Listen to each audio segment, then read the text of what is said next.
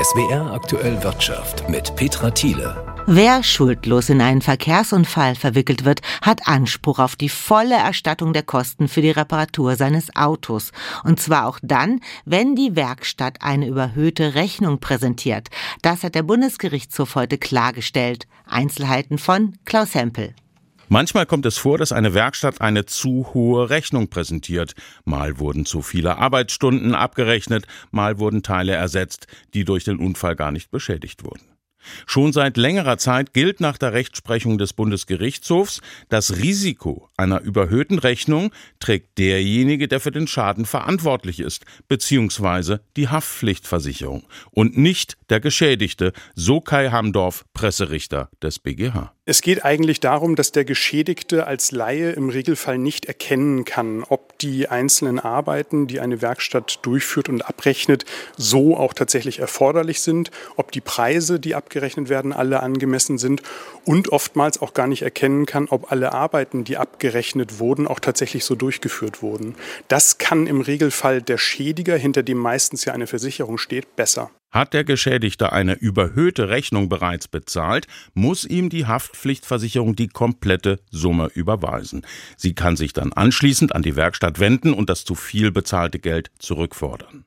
Der Bundesgerichtshof hat nun entschieden, dass dies auch dann gilt, wenn die Werkstatt Arbeiten abgerechnet hat, die gar nicht durchgeführt wurden. Das kann beispielsweise der Fall sein, dass die Werkstatt Kosten für den Transport des Fahrzeugs oder Teile des Fahrzeugs in eine Lackiererei abrechnet, obwohl die gar nicht angefallen sind, weil man selbst eine Lackiererei hat in der Werkstatt oder ähnliches. Genau darum ging es in einem der Fälle, die der BGH entschieden hat. In dem Fall bekam die Versicherung Recht, die die Transportkosten nicht übernehmen wollte. Zugleich hat der Bundesgerichtshof verhindert, dass Geschädigte die für sie günstige Situation ausnutzen. Was ich nicht darf, ist, ich kann mir nicht von der Versicherung den kompletten Rechnungsbetrag der Werkstatt, die ich selber noch nicht bezahlt habe, auszahlen lassen und dann anschließend selbst zur Werkstatt gehen und sagen, die Rechnung ist überhöht, ich möchte das nicht vollständig bezahlen. Also ich darf mich als Geschädigter letztlich an dem Verkehrsunfall auch nicht bereichern. Das bedeutet, wenn der Geschädigte die Werkstattrechnung noch nicht bezahlt hat, kann er eben nicht zur Versicherung gehen und von ihr den Rechnungsbetrag einfordern. In diesem Fall muss die Versicherung die Summe direkt an die Werkstatt überweisen. In Deutschland sind vergangenes Jahr deutlich mehr neue Windräder in Betrieb gegangen. Insgesamt 745 Anlagen. Das sind fast 50 Prozent mehr als im Vorjahr. Das teilten die Branchenverbände heute mit. Janina Schreiber aus der SWR Umweltredaktion. Wie sieht es denn bei uns damit aus? Ja, die Zahlen zeigen, das Ganze nimmt wieder Fahrt auf nach Jahren der Flaute für den Windenergieausbau deutschlandweit und im Südwesten. Dabei ist die Tendenz für Rheinland-Pfalz da ein bisschen positiver als für Baden-Württemberg. Letzteres ist flächenmäßig zwar größer, hat aber nur knapp die Hälfte der Windräder gebaut im vergangenen Jahr wie Rheinland-Pfalz. Aber Beide Bundesländer kommen damit nicht an die politischen Zielmarken ran. Dafür müssen es mehr Windkraftanlagen werden, die insgesamt schneller auch zum Laufen kommen. Und woran hapert es dabei hauptsächlich? Es scheint ja schon ziemlich absurd, dass es bis zu sieben Jahre dauern kann, bis sich ein Windrad zum ersten Mal dreht, von der Planung angerechnet. Also die Fachverbände sehen da schon die Handhabe bei den Bundesländern, jetzt Genehmigungen zu vereinfachen. In Rheinland-Pfalz hat man das zum Teil auch schon. Die Bürokratie liegt jetzt nicht mehr bei den Kommunen, sondern bei den Struktur- und Genehmigungsbehörden. Natürlich spielt bei der Windenergie immer auch Artenschutz eine wichtige Rolle. Das kann aber schon bei der Frage beachtet werden, welche Flächen eignen sich überhaupt für Windenergie und kommen die in Konflikt mit Artenschutz. Rheinland-Pfalz hat das jetzt auch gemacht und hat den BUND damit an den Tisch geholt. Das heißt, da ist man noch im Prozess und das kann das Ganze natürlich beschleunigen, weil im Endeffekt da dann auch Klagen verhindert werden können, die die Genehmigung dann wieder herauszögern. Und ganz klar, die Bevölkerung muss die Windräder vor der eigenen Haustür auch akzeptieren. Und das geht erfahrungsgemäß am besten eben dadurch, dass die Bevölkerung davon profitiert. Auch das kann Länderpolitik befördern. Meint es wäre Umweltredakteurin Janina Schreiber. Das Weltwirtschaftsforum in Davos lohnt sich. Auf jeden Fall für die Macher des Weltwirtschaftsforums, denn die Teilnahme kostet Unternehmen viel Geld. Die Premium-Mitgliedschaft gibt es für 850.000 Schweizer Franken. Kein Wunder also, dass nur die ganz großen Konzerne in Davos mit dabei sind. Der Mittelstand bleibt eher zu Hause. Tobias Brunner. I'm here with Martin Brudermüller, the CEO of BASF. Satya Nadella, CEO of Microsoft. Joining us right now is Goldman Sachs CEO David Solomon. Thank you so much for being here. Goldman Sachs, BASF und Microsoft. Nur drei Beispiele aus der langen Liste der Konzerne, die jedes Jahr nach Davos pilgern. Siemens, Volkswagen, Google. Man könnte endlos so weitermachen. 850 Vorstandsvorsitzende, wie immer vor allem Männer, kommen diesmal zum Weltwirtschaftsforum, das von allen hier nur kurz WEF genannt wird. Dessen geschäftsführender Direktor Alois Zwingi sagt, die Beteiligung der Wirtschaft ist sehr stark, sehr robust, sehr großes Interesse.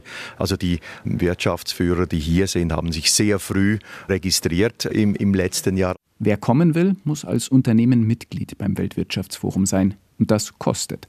850.000 Schweizer Franken für die Premium-Mitgliedschaft, mit der mehrere Vorstände teilnehmen dürfen. Über 120 dieser sogenannten strategischen Partner gibt es.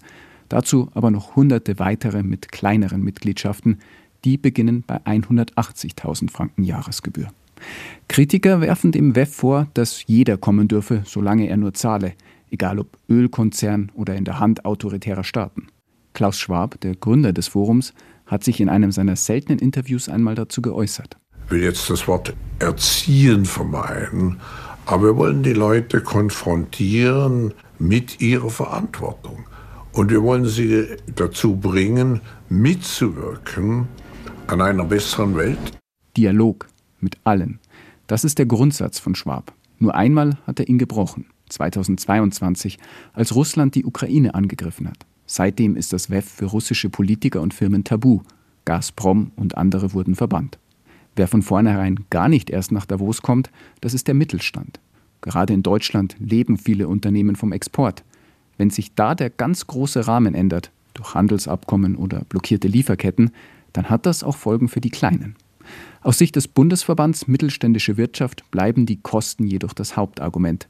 Dessen Chef Christoph Ahlhaus ist selbst auch nicht in Davos. Mittelstand ist kein Konzern, da muss jeder Euro nochmal genauer umgedreht werden, bevor er ausgegeben wird. Und da überlegen mittelständische Unternehmer natürlich zweimal, ob das jetzt das Wichtigste ist oder ob sie lieber in herausfordernden Zeiten äh, den Euro lieber woanders investieren.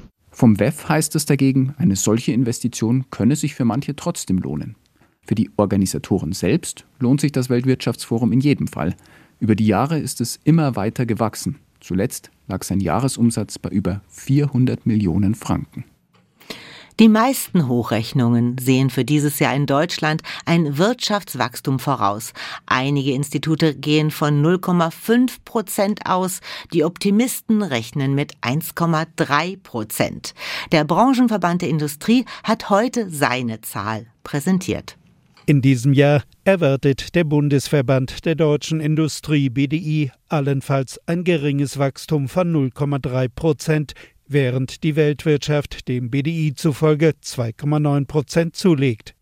BDI-Präsident Siegfried Russwurm. Wir schaffen es nicht, Handelsabkommen so zu schließen, dass wir im Export wirklich Gas geben können. Unsere Forderung an die Politik ist nicht in erster Linie Subventionen und Geld, wie es immer uns unterstellt wird, sondern gebt uns Freiräume. Lichtblick könnte dem BDI zufolge das Lohn- und Kaufkraftwachstum sein, wenn der Inlandskonsum anzieht. Der deutsche Export könnte im Herbst jedoch vor einer Zäsur stehen, sollte Donald Trump wieder Präsident werden. BDI-Präsident Roswurm warnt vor möglichen Folgen, die über die Wirtschaft weit hinausreichen. Der internationale Player USA, wenn der nicht mehr zu freiem Welthandel steht, dann wird es natürlich für alle äußerst schwierig. Aber jenseits der Wirtschaftspolitik machen mir natürlich auch Aussagen Sorgen. Also wenn jemand sagt, einen Krieg in der Ukraine würde ich ja innerhalb von Tagen lösen. Also wir stehen unter dem Sicherheitsschirm der USA. Ein US-Präsident, der das in Zweifel stellt, das ist ein anderes Europa, über das wir dann reden. Und leider müssen wir uns darauf vorbereiten. Zu den Risiken für die deutsche Wirtschaft gehören nach Auffassung des BDI auch politische Faktoren im Land selbst. etwa ein möglicher Aufstieg der AfD bei den Wahlen in diesem Jahr. Das Exportland Deutschland, das so wie wahrscheinlich kaum ein anderes Land in der Welt von Weltoffenheit, von internationaler Zusammenarbeit, von internationalem Handel lebt, dass in diesem Land eine starke politische Partei Raum gewinnt, die all dieses in Frage stellt, das ist wirtschaftlich gefährlich. Ich will kein Land, in dem es darauf ankommt, wo deine Großeltern geboren sind, ob du in diesem Land willkommen bist oder nicht. Rutzwurm sprach sich zugleich gegen ein Verbot der AfD aus. Die gesellschaftliche Debatte darüber, was in einigen Bundesländern derart viele Menschen dazu bewege, dort ihr Kreuz zu machen, lasse sich nicht durch ein Verbot ersetzen. Johannes Frevel, Berlin. Und wir kommen zum Schluss zum Aktienmarkt. Der DAX stand heute den ganzen Tag im Minus. Anleger sorgen sich vor allem um die vielen geopolitischen Risiken. Es macht sich aber auch Ernüchterung breit, was die Zinserwartungen anbelangt. Es wird zwar weiterhin damit gerechnet, dass die Zinsen in diesem Jahr gesenkt werden, aber der Zeitpunkt, wann das der Fall sein wird, dürfte deutlich später sein als bislang gedacht. Und das hat Folgen für die wirtschaftliche Entwicklung im Land. Die Konjunkturerwartungen für Deutschland sind zwar gestiegen, das zeigt das jüngste Umfrageergebnis des Zentrums für europäische Wirtschaftsforschung. Aber die befragten Finanzmarktprofis sehen keinen großen Aufschwung auf Europas größte Volkswirtschaft zukommen. Der DAX beendet den Handel 0,3 Prozent im Minus. Er fällt auf 16.571 Punkte. Claudia Wehrle, ARD Finanzredaktion, Frankfurt.